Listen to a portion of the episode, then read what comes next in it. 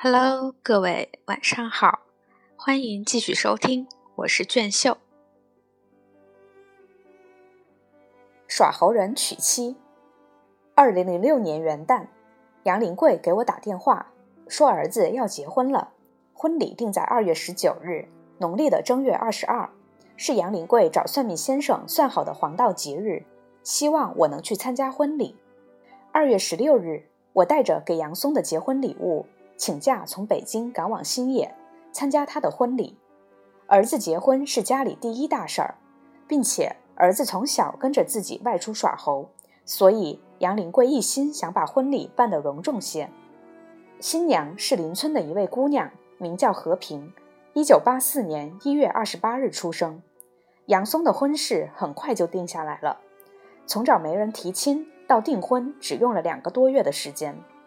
这种相亲结婚的形式在中国乡村延续了千年之久，夫妻之间的感情培养更多是在婚后。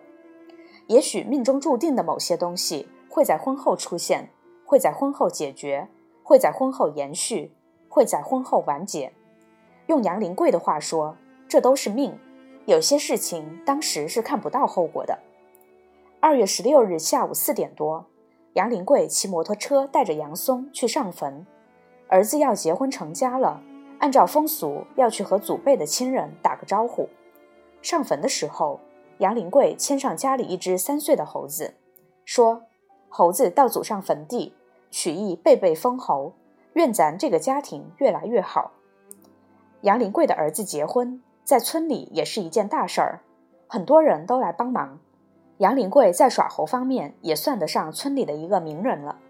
他还担任了村里猴艺协会的理事。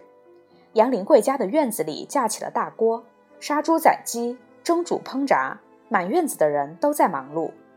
杨林贵吩咐杨海成等人在院子中间搭建了一个结婚礼台，上面挂着毛主席的像，摆上贡品。第二天的婚礼就在毛主席的瞩目下举行。我走过中国很多乡村，在其中很多地方，像杨林贵这般年纪的农民。大都对毛泽东怀有深厚的感情，很多农民的家里至今还挂着毛泽东像。越是落后的地区，对毛泽东的崇拜心理越强烈。年轻人虽然对毛泽东了解的不太多，感情不是太深，但是父辈对毛泽东的感情也在影响着他们。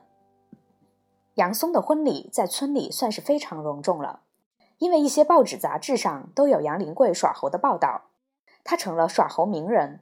村长、支部书记，还有乡里的领导也都赶来参加他儿子的婚礼。新娘接到家，杨林贵和妻子贺群坐在毛主席像前，接受一对新人的礼拜。新娘子坐床的时候，杨林贵从外面牵来一只小猴，放在新人跟前，寓意是让他们俩早生贵子。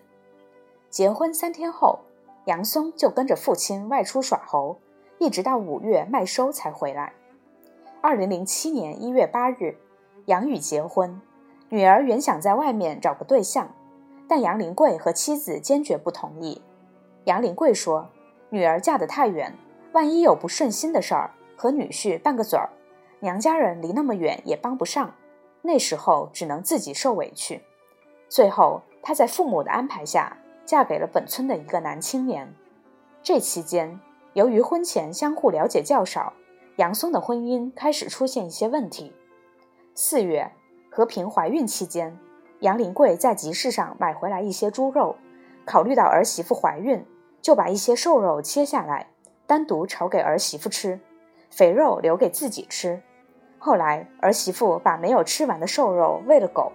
习惯节俭的杨林贵把此事告诉了儿子，儿子和媳妇发生了前所未有的冲突，儿媳妇连着骂了杨松几天。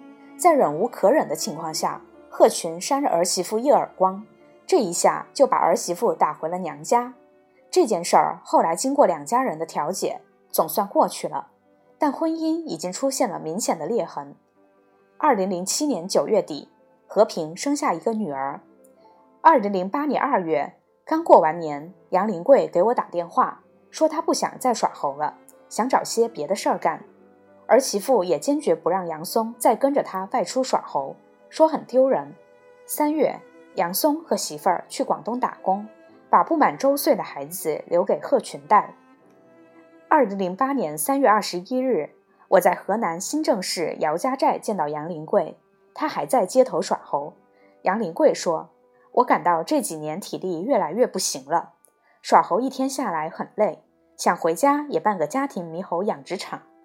毕竟自己越来越老了，终究有一天不能再出来走江湖耍猴了。”杨松和媳妇儿在佛山打工时，矛盾越来越严重。二零一零年五月二十四日，杨松和和平协议离婚。离婚后，杨松又去了广东佛山打工。二零一零年十二月三十日，离婚后不到一年，杨松又把一个湖南姑娘娶回了家。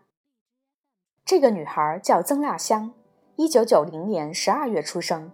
她是在广州新塘镇打工时和杨松在 QQ 上认识的。八月，杨松就跟着去了女孩的老家。曾腊香家只有父亲一人。她一岁时，母亲再次怀孕。由于要躲避计划生育政策，母亲回到老家贵州生孩子。